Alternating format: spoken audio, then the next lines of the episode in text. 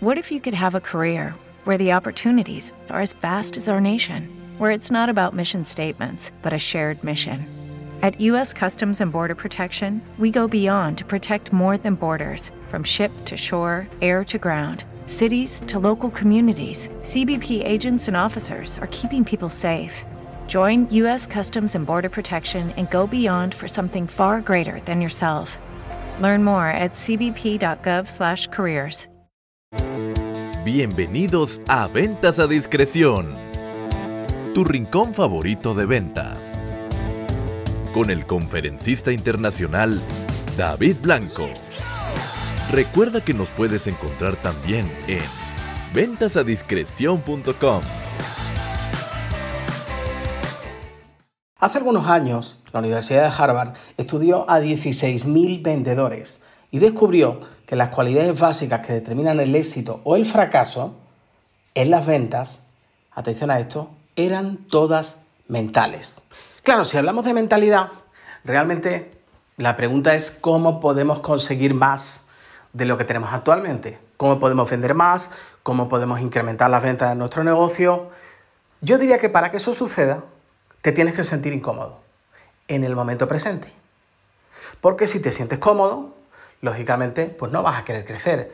Vas a dejarte llevar por la rutina y por tanto, pues no va a haber una salida de la zona cómoda o, del status quo actual. Así que, por tanto, importante conocer cuál es nuestro presente y querer, querer desbancar el tope actual de lo que tú obtienes, de los ingresos que obtienes, de las ventas que obtienes mensual, anualmente, semestral, la cifra que tú quieras poner como referencia. Una de las cuestiones que influyen más son las creencias limitantes. Las creencias limitantes, eh, en definitiva, pues son ilusiones de nuestra propia mente. Son construcciones que se han ido forjando con el paso de los años. Y citando a la escritora Louise Hay, eh, decía que el principal problema que aqueja a las personas es la sensación de no ser lo suficientemente bueno. Y esa sensación tiene mucho que ver en ocasiones con lo que también hoy en día se denomina el síndrome del impostor. Y en muchos casos hay algo que creo que eh, por lo general a los seres humanos nos hace mucho daño y es el hecho de compararnos con otros. Y siempre que nos comparemos con otros, pues lógicamente siempre va a haber alguien que, va a estar mejor que nosotros.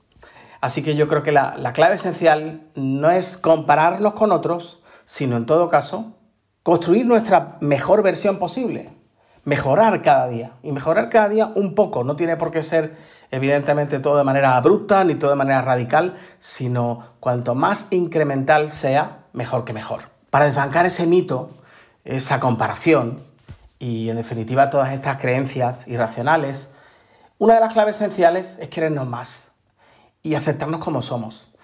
Hay una autora cuyo nombre ahora mismo no me viene a la cabeza, que da conferencias en Estados Unidos y la he visto en ocasiones y me encanta. Eh, y ella utiliza una frase que, dice, sí, habla de la vulnerabilidad.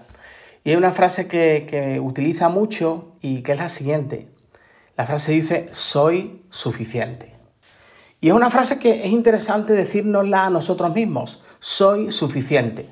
Así que volviendo al principio del todo, cuando hablamos del estudio de Harvard, sobre 16.000 vendedores en los que la conclusión a la que se llegaba que la principal fortaleza de los mejores era su mentalidad. Pues volviendo, hilándolo con ese inicio del episodio, podríamos hablar de que en realidad los seres humanos nos convertimos en aquello que pensamos la mayor parte de nuestro tiempo.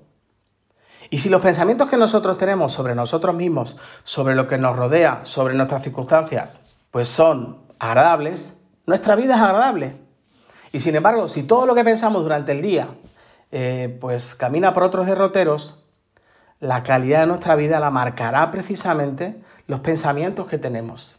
Y sobre esto, eh, si buscáis en, en, mi propio canal de YouTube, si me estáis escuchando por aquí o si buscáis en, en, mi, mi, canal de Spotify, de iVoox, en iTunes, eh, y buscáis cómo eliminar los pensamientos negativos, os recomiendo que vayáis a ese episodio porque eh, de manera muy práctica doy algunas recetas sobre cómo podemos detener esa cadena de pensamientos negativos.